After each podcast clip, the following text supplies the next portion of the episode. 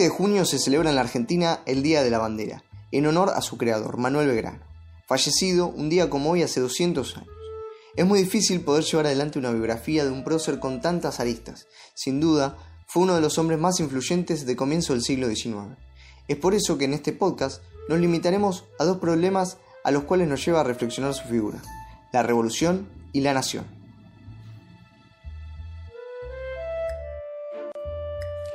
En primer lugar voy a exponer un breve repaso de su pertenencia social para luego poder entender su obra mayor. Podemos afirmar que Manuel Belgrano fue sin dudas un revolucionario. Tuvo su formación en Europa como abogado justo en los años en los que estallaba la Revolución Francesa, un evento que vendría a modificar por completo el, el pensamiento de la época. Abandonó sus estudios de doctorado para poder tomar un cargo de cónsul en el Virreinato del Río de la Plata, prefiriendo así eh, tomar el camino de la praxis eh, en lugar de los estudios o la academia.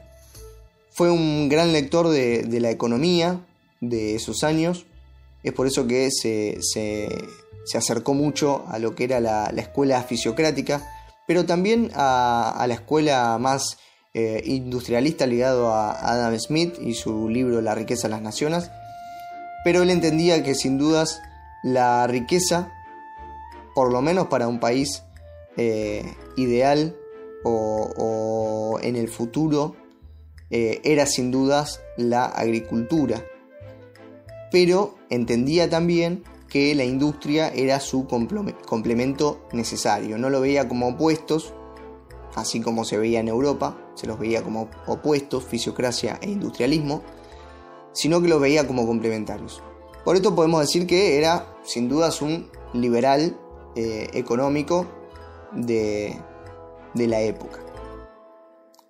Acepta su, su, cargo en el virreinato y comienza un camino reformista donde va a intentar desde dentro del sistema poder cambiar algunas cosas o poder eh, introducir eh, la mirada de por lo menos arribar a un despotismo ilustrado, como se hablaba en esas épocas para la monarquía española.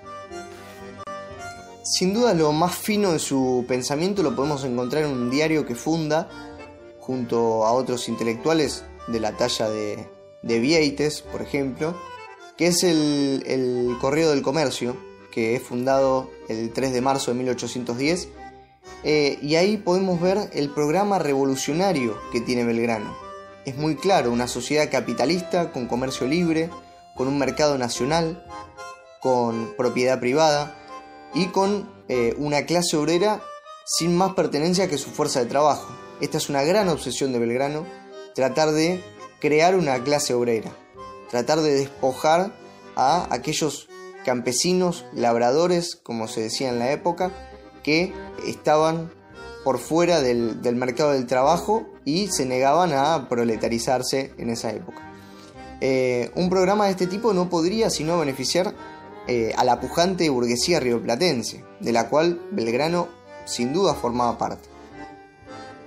En efecto, Belgrano era hijo de don Domingo Belgrano Pérez, quien, si bien hizo negocios con el comercio monopolista, se encontraba fundamentalmente atado a la producción agraria. Eh, don Domingo tenía tierras en Arrecife, Santa Fe, San Isidro, eh, en la desembocadura del río de las Conchas eh, y también en la, banda oriental. Se trata de un gran productor de vacas y cueros y para cumplir con, con la receta capitalista había que dirigir a la sociedad. Al servicio de esa tarea se puso Belgrano entonces con sus esfuerzos intelectuales y materiales para poder tratar de construir eh, ese país o esa nueva sociedad eh, capitalista eh, y liberal con la, que, con la que soñaba y con la que aspiraba.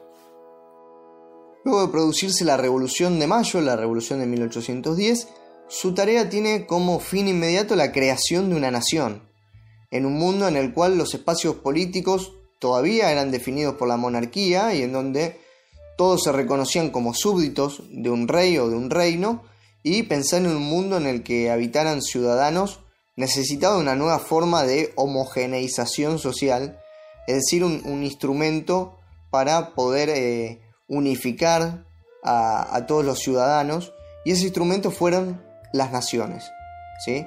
la creación de una nación donde se pudiera generar ese, ese, ese contexto de eh, ciudadanía y ese pie de igualdad. Tanto en América como en Europa los espacios políticos fueron abandonando la concepción de reinos para pasar a ser naciones, un proceso que fue largo, que fue desigual, con muchas idas y vueltas, pero con los ideales de la Revolución Francesa que eh, parecían empujar a los, a los espacios y políticos y a las sociedades en esa dirección.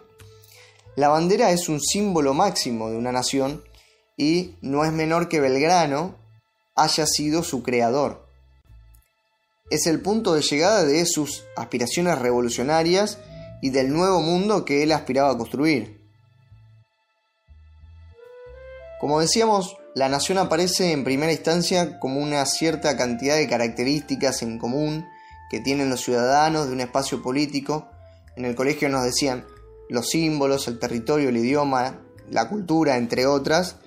Y desde ese punto de vista no podríamos dudar de que nos encontraríamos todos en un pie de igualdad, es decir, que todos somos argentinos, en este caso.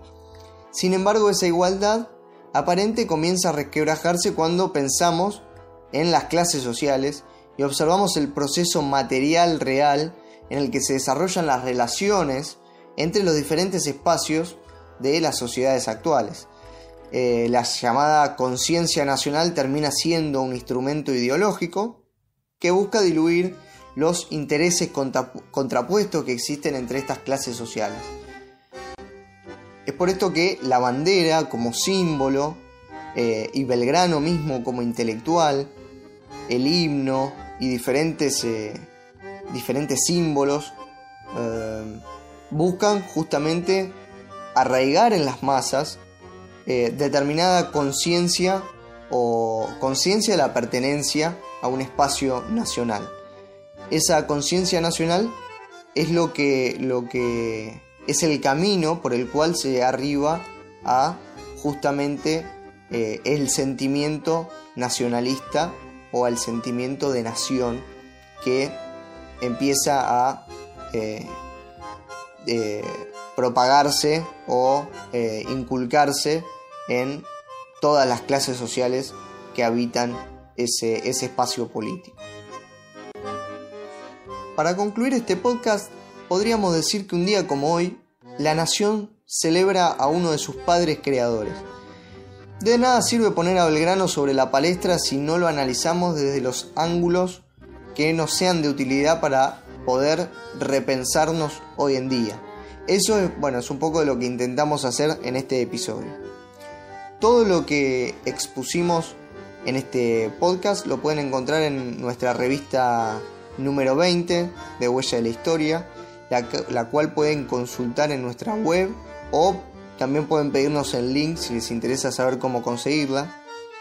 En redes sociales nos pueden preguntar, nos encuentran como arroba huella de la historia en Instagram o en Facebook eh, nos pueden encontrar como facebook.com barra huella de la historia ok eh, y ahí podrían pedirnos eh, la revista o hacer algún comentario, también seguirnos, siempre serán bienvenidos. Los invitamos a suscribirse a nuestro canal de YouTube, es muy importante para nosotros que se suscriban. También compartir este podcast con sus amigos, colegas, si, les pareció interesante. También dar un like, que nos ayuda con la, con la difusión en redes sociales. Y comentar, comentar como siempre decimos para poder seguir ampliando el debate. Hasta el próximo episodio de Huella de la Historia Podcast.